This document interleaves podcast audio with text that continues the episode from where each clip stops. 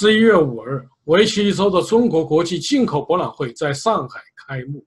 很多人以为这次进博会是针对中美贸易战而举行的，其实不然。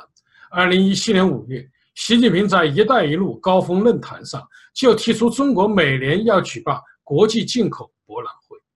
进博会是世界上第一个以进口为主题的大型国家级展会，其展区的面积。有三十八个足球场之大。此次进博会共吸引了全球一百七十多个国家、地区和国际组织的三千多家企业参展，五千多个产品是首次登陆中国市场。其中参展的日本企业多达四百五十家，美国一百八十家。参与的企业有很多是全球重量级的玩家，包括 SAP、蒂森克虏伯、通用汽车。福特汽车、微软、斯特拉和沃尔玛，就连在中国仍处于屏蔽状态的脸书和谷歌也赶来凑热闹。习近平呢，为这次进博会也是做足了功课，不像在港珠澳大桥开通仪式上只说了一句话就撤，而是在开幕式上发表了近四十分钟的演讲。在演讲中，习近平承诺中国将主动扩大进口。进一步降低关税，放宽市场准入，加快电信、教育、医疗、文化等领域的开放，惩处侵犯外商合法权益，特别是侵犯知识产权的行为。他还开出了未来十五年的支票：中国将进口商品逾三十万亿美元，进口服务逾十万亿美元。习近平的演讲啊，有一个突出的重心，那就是批判美国的贸易保护主义。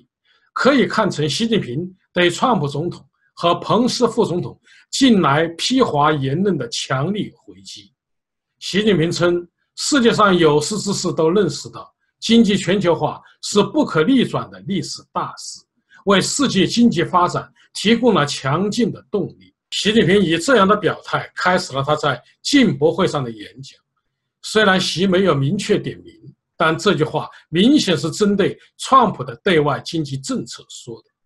习近平对美国提出了警告，他说：“经济全球化深入发展的今天，弱肉强食、赢者通吃是一条越走越窄的死胡同，包容普惠、互利共赢才是越走越宽的人间正道。”面对包括美国投资方对中国营运环境不断提出的批评，习近平回应道。营商环境只有更好，没有最好。各国都应该努力改进自己的营商环境，解决自身存在的问题，不能总是粉饰自己，指责他人，不能像手电筒那样只照他人，不照自己。他在演讲中还用新的比喻反驳了看衰中国经济发展前景的声音。对中国经济发展的前景，大家完全可以抱着乐观的态度。尽管中国在中美贸易战中不但陷入被动，实体经济的发展也遭遇瓶颈，国内房地产和金融市场不断震荡下行，外币资本外流和人民币贬值压力不断增加。习近平还是别出心裁，用一片大海来形容中国的经济。他表示，中国经济是一片大海，而不是一个小池塘，没有疯狂宇宙就不是大海了。狂风宇宙可以掀翻小池塘，但不能掀翻大海。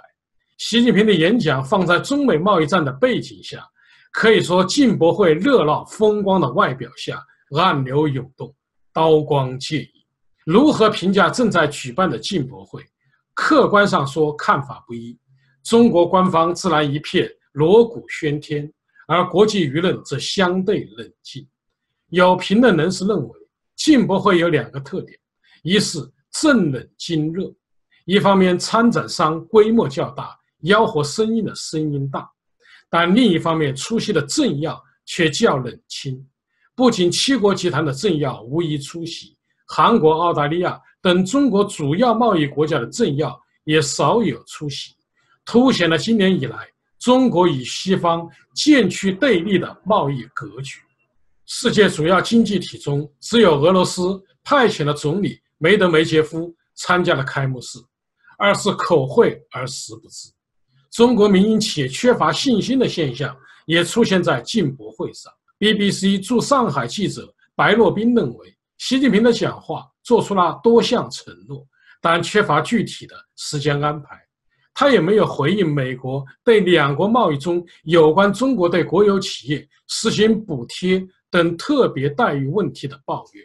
有专家分析称，在中美贸易战僵持的背景下，外国政府和工商界本希望习近平能在开幕式上就贸易和投资方面的改革宣布一些具体的措施，但是习近平的承诺颇令一些人感到失望。中国欧盟商会副主席。上海峰会主席戴开乐说：“我们今天一直等待习近平主席向世界宣布未来几天将开始的改革，但是我们想听到的改革，如落实改革的完整步骤以及明确的时间表，却没有提出来。客观上说，习近平在一篇演讲中很难提出具体的时间表。之所以国际社会心存疑虑。”其根本原因在于对中国政府纠正不公平贸易政策缺乏信心。下面我谈谈自己对进博会习近平演讲的看法。第一，中国举办上海进博会应予肯定，但应立足国情，聚众实效。中国在对外贸易中长期存在巨额的贸易顺差，积极扩大进口，实现国际贸易的平衡，当然应该肯定。但需要指出的是，中国毕竟是一个发展中国家，尽管已经成为世界第二大经济体，但人均 GDP 仍处在世界落后地位。加之目前中国经济危机重重，邓普方先生的话呀还是中肯的。我们一定要有这种实事求是的态度，保持清醒的头脑，知道自己的分量，既不妄自增大，也不妄自菲薄，立足于国情。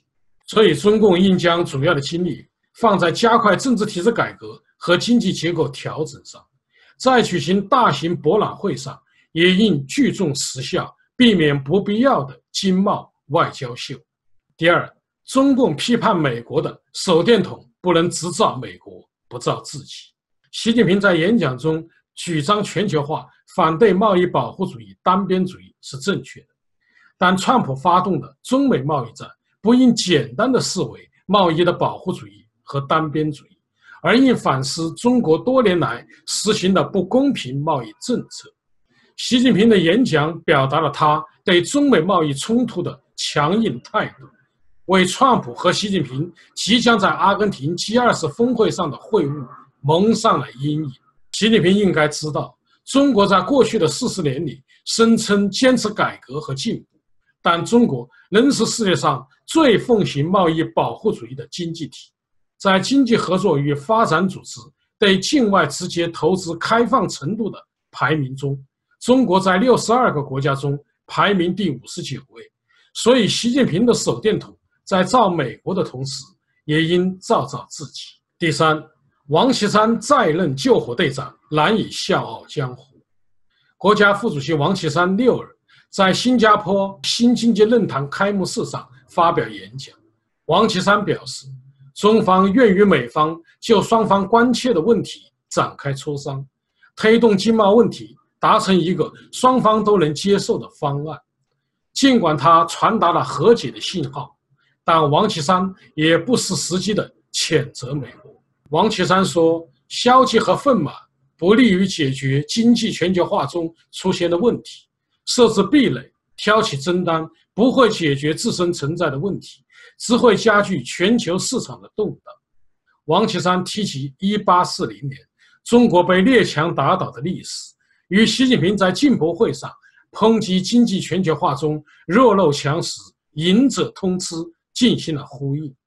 王岐山有“救火队长”之称，无论在广东国际信托清算案中，还是2003年的非典。还是二零零八年的金融危机，以及协助习近平反腐上，王岐山呢都有上乘的表现。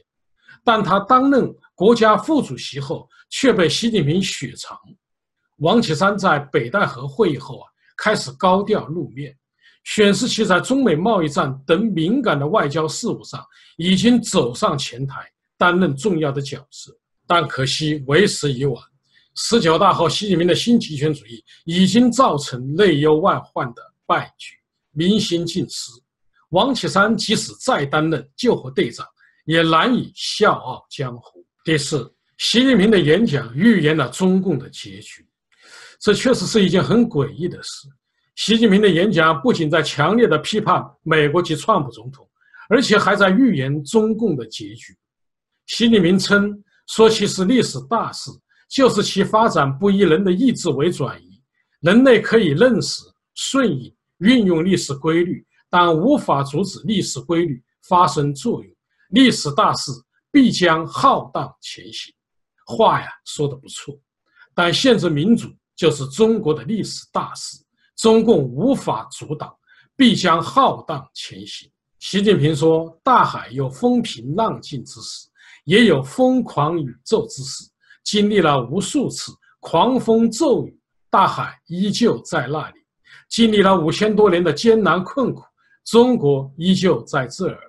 面对未来，中国将永远在这儿。”应该说，这话呀，说的有深意。但中共一九四九年以来建立的党国集权所制造的无数人间灾难，就是中华民族的疯狂宇宙。但它终将成为过眼烟云。正如习近平所言：“中国人民一定能够战胜前进道路上的一切困难挑战，中国一定能迎来更加光明发展前景。”最后，我们简要总结一下。上海进博会有利于世界贸易的平衡，也有利于中国进口更多优质的产品，但应量力而行，因为中国尚不富有。习近平在抨击美国的同时，也应该用手电筒照照自己，反思一下为何十九大后内忧外患。如不立即改弦更张，继续走外历史大事，其结局怎一个惨字了得！好，各位观众朋友，今天的节目到此，感谢您的收看。